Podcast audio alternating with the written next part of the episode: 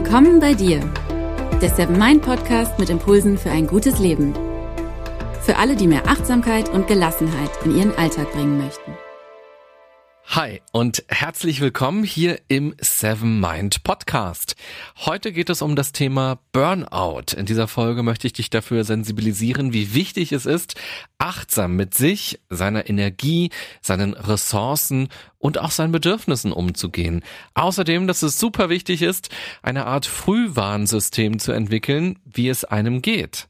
Denn nur so kann man rechtzeitig auf die Bremse treten und dadurch voller Überzeugung auch mal Nein zu etwas sagen und vor allem sich dann eben auch eine Auszeit gönnen und seine Batterien wieder aufladen. Es geht darum, wie du deine Kräfte dir einteilen kannst, wie du aber auch wieder zu neuer Kraft kommen kannst. Außerdem will ich dir eine Studie vorstellen, die gezeigt hat, dass sich etwas positiv verändert in uns, wenn wir regelmäßig mit der Seven Mind App meditieren. Vorher noch ein kurzer Hinweis aus dem Seven Mind Universum. Ein wichtiger Teil von unserer körperlichen und auch geistigen Gesundheit ist die Prävention.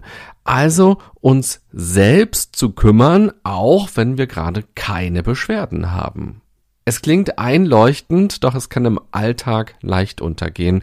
Vor allem, wenn man nicht genau weiß, wie man aktiv werden kann. Wusstest du, dass deine Krankenkasse dir ein Budget zur Verfügung stellt, das du explizit für deine Prävention nutzen kannst? Und der ABSM-Kurs in der Seven Mind App ist zertifiziert und kann somit als Präventionsmaßnahme von deiner Krankenkasse erstattet werden. Wie genau du dir die Seven Mind App durch deine Krankenkasse holen kannst, erfährst du unter dem Link in den Show Notes. Burnout, das ist inzwischen ein Begriff geworden, der einen festen Platz in unserer Gesellschaft bekommen hat. So scheint es zumindest, wenn man mal so zuhört, was Leute sich so erzählen und vor allem auch, wenn man Zeitungen liest und Fernsehen schaut und Radio hört. Jeder kennt eigentlich irgendwen und wenn auch über ein paar Ecken, der mal Burnout hatte und deshalb nicht mehr arbeitsfähig war. Und immer mehr Leute sagen auch von sich selbst, dass sie zumindest Phasen kennen, in denen ihnen alles über den Kopf wächst und sie befürchten, Burnout zu bekommen. Manchmal wird darüber diskutiert, ob Burnout ein Modephänomen ist und ob es das früher auch gab oder ob es das zumindest heute häufiger gibt. Solche Diskussionen finde ich oft gar nicht so wahnsinnig sinnvoll, denn Fakt ist ja, dass es das heute gibt.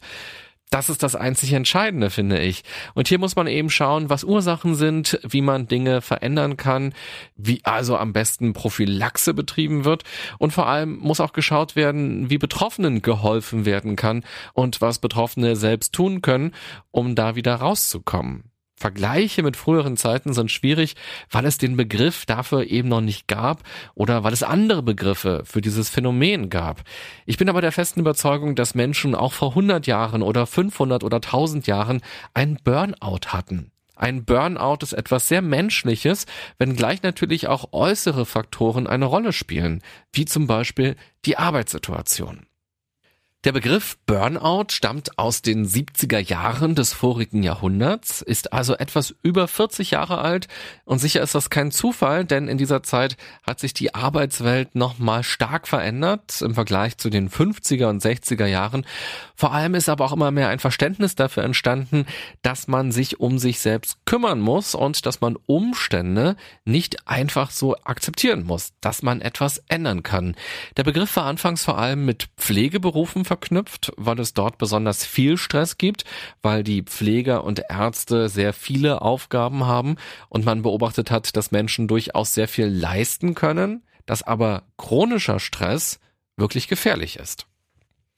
Burnout hat also anders als die Depression vor allem einen Arbeitsbezug. Einige der Symptome sind sehr ähnlich, zum Beispiel die emotionale Erschöpfung, keine Energie mehr zu haben, antriebslos zu sein. Beim Burnout ist es allerdings so, dass die Gründe vor allem in der arbeitsbezogenen Überforderung liegen und bei der Depression kann es sehr viele, sehr verschiedene Ursachen geben, die diese psychische Krankheit begünstigen, angefangen von einer angeborenen Anfälligkeit dafür über ein hormonelles hormonelles Ungleichgewicht, körperliche Faktoren bis hin zu Schicksalsschlägen.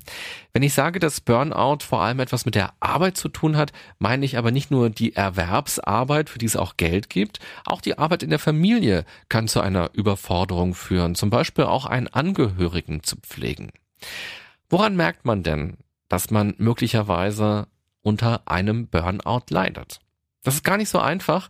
Wenn man das bei sich selbst vermutet, sollte man auf jeden Fall zu einem Experten gehen und das abklären lassen. Die Symptome sind oft nicht eindeutig. Dazu gehören mehrere Faktoren. Ein Faktor ist die emotionale Erschöpfung, die ich gerade schon angesprochen habe. Man fühlt sich schwach, kraftlos, müde und matt. Man ist antriebslos und auch leicht reizbar. Ein anderer Faktor ist die sogenannte Depersonalisierung. Ein schwieriges Wort und klingt kompliziert, meint aber einfach nur, dass man sich abkapselt und dass man sich distanziert. Innerlich von seinen Aufgaben und den anderen Menschen, mit denen man zu tun hat. Es entsteht so eine Art Gleichgültigkeit. Oftmals ist zu beobachten, dass Leute dann alles nur noch routinemäßig abarbeiten und auch ein Zynismus ist zu beobachten. Es fallen also immer öfter zynische Kommentare, die diese Distanz auch nochmal ganz deutlich machen. Und der dritte Faktor ist, dass die Betroffenen oft das Gefühl haben, nichts bewirken zu können oder nicht viel zu schaffen, obwohl sie viel tun. Sie haben den Eindruck, dass sich ein Misserfolg an den nächsten anschließt. Falls du dich in diesen Punkten wiedererkennst und dir nun Sorgen machst, besprich das am besten mit deinem Hausarzt oder hole dir direkt einen Termin bei einem Therapeuten, um die Symptome abzuklären. Auf jeden Fall können solche Symptome einem selbst zeigen, dass etwas bei einem selbst gerade nicht im Gleichgewicht ist, dass etwas gerade nicht stimmt. So eine Erkenntnis ist ganz wichtig, denn nur wenn man rechtzeitig spürt, dass man gerade überfordert ist, dass der Stress einem über den Kopf wächst, kann man auch darauf dementsprechend reagieren und etwas verändern. Von daher versuche für dich Methoden der Achtsamkeit zu finden oder regelmäßig zu nutzen, um erst einmal in dich hineinzuspüren, quasi wie so ein Thermometer, das dir hilft zu erkennen, wie warm es ist. Wir alle brauchen also auch so eine Art Thermometer, um für uns zu verstehen, wie geht es uns denn gerade, wie gestresst, wie entspannt bin ich denn und vielleicht auch sogar noch zu verstehen, warum bin ich denn eigentlich gestresst? Also was sind die Gründe, was sind die Ursachen für meine aktuelle Stimmung, für meine aktuellen Gefühle.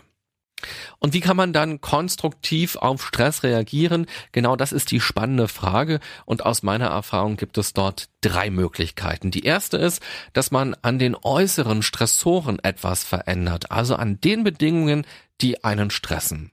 Und dazu kann ganz viel gehören. Zum Beispiel, welche Aufgaben man machen muss oder auch wie viele Tätigkeiten man zu erledigen hat, innerhalb einer bestimmten Zeit zum Beispiel. Dazu gehört aber auch sowas wie Unsicherheit. Wenn man sich also noch nicht sicher oder ausreichend ausgebildet fühlt, um die Aufgaben zu machen. Oder auch viel zu pendeln kann als Stress erlebt werden. Ein lautes Büro oder auch unbefristete Verträge zu haben.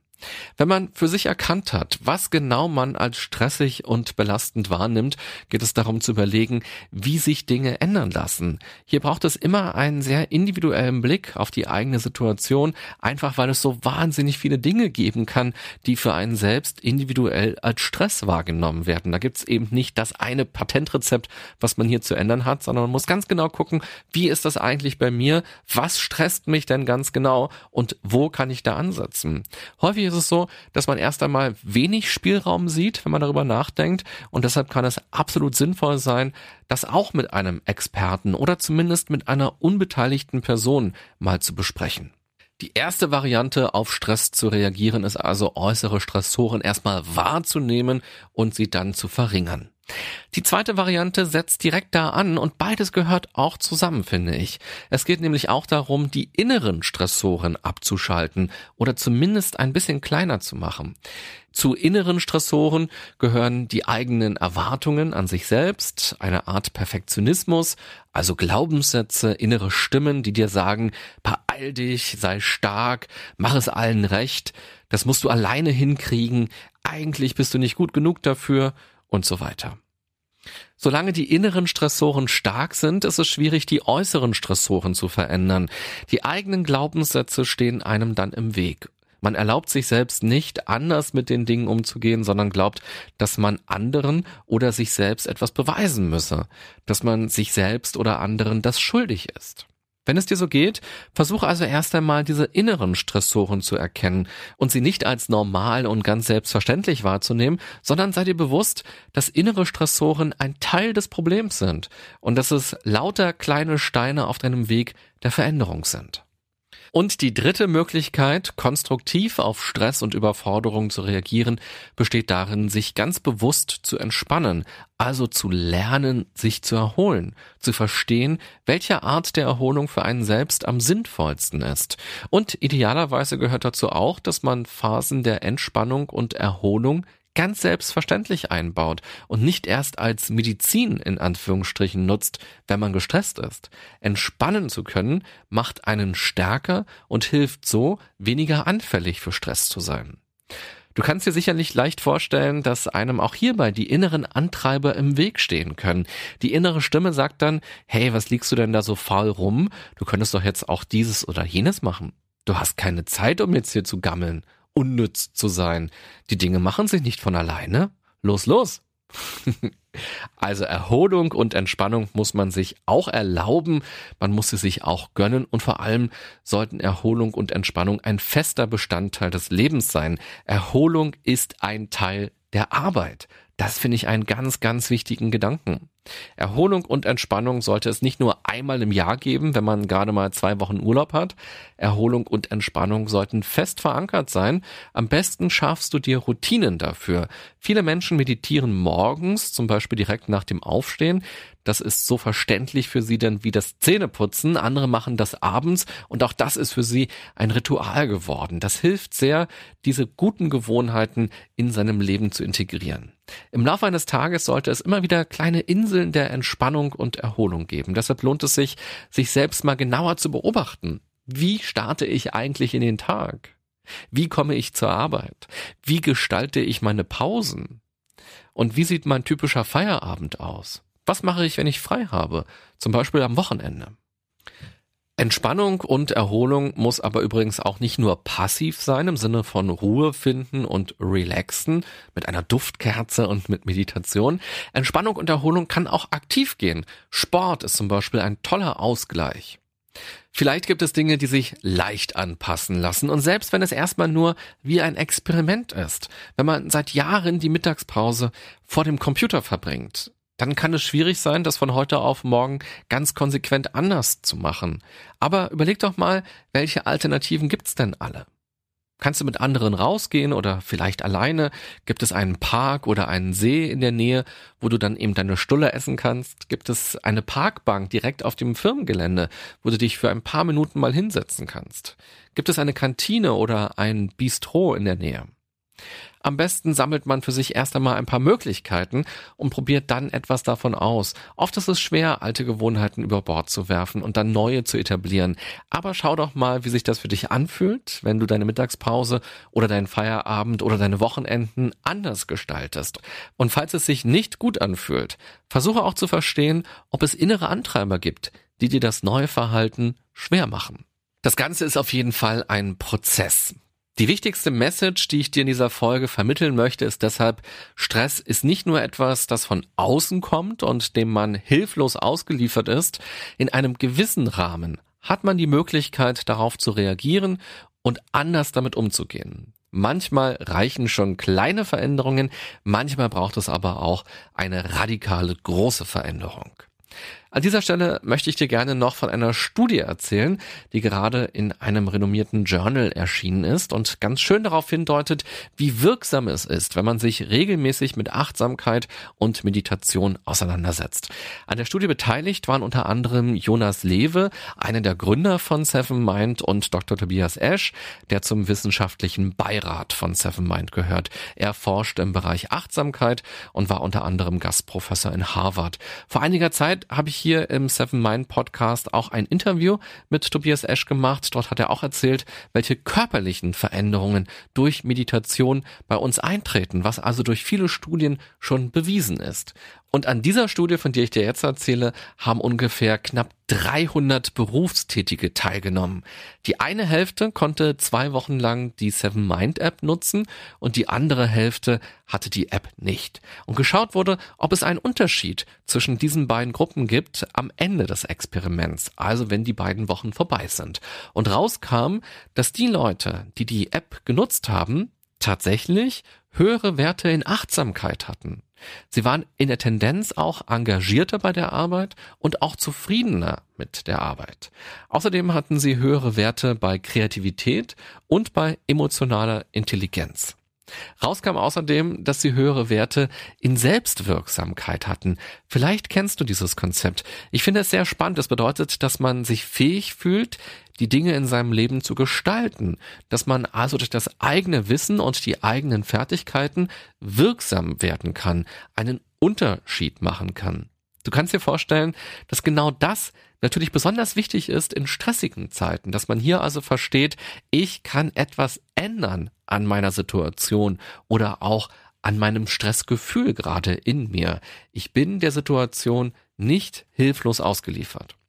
Und als letztes kam noch raus, dass sie geringere Werte in emotionaler Erschöpfung hatten. Wenn du dich nochmal zurückerinnerst an den Anfang dieser Folge, da habe ich die drei Burnout-Kriterien kurz zusammengefasst. Emotionale Erschöpfung war einer davon. Die Ergebnisse der Studie sind ganz besonders spannend, weil Achtsamkeitstraining meistens in Gruppen durchgeführt wird. Da gibt es dann einen Trainer, der Dinge erklärt und der Dinge anleitet. Aber nun wurde auch deutlich, dass auch eine App sich positiv auf die Gesundheit auswirken kann.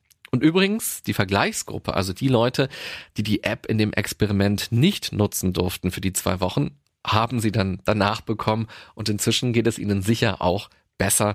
Inzwischen können sie sicherlich auch besser mit ihrem Stress umgehen, erleben weniger Stress.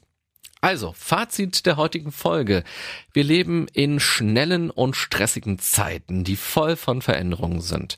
Die äußeren Umstände können einen leicht überfordern, auch die inneren Überzeugungen haben einen großen Einfluss darauf, wie wir mit den Dingen um uns herum umgehen, wie wir auf Stress reagieren und wie sehr wir uns auch erlauben, uns zu entspannen. Um gesünder und besser zu leben, kannst du also bei dir selbst ansetzen und an deinen Glaubenssätzen arbeiten. Du kannst aber auch an den Umständen ansetzen, die dich stressen. Und du kannst dafür sorgen, dass Entspannung und Erholung ein fester Bestandteil deines Alltags sind.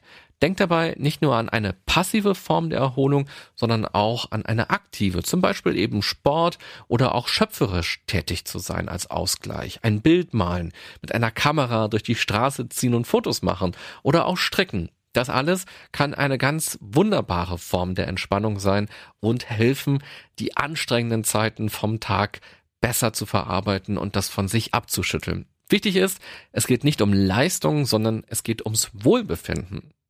Ein ganz wichtiger Schlüssel für mehr Entspannung und weniger Stress ist außerdem Meditation.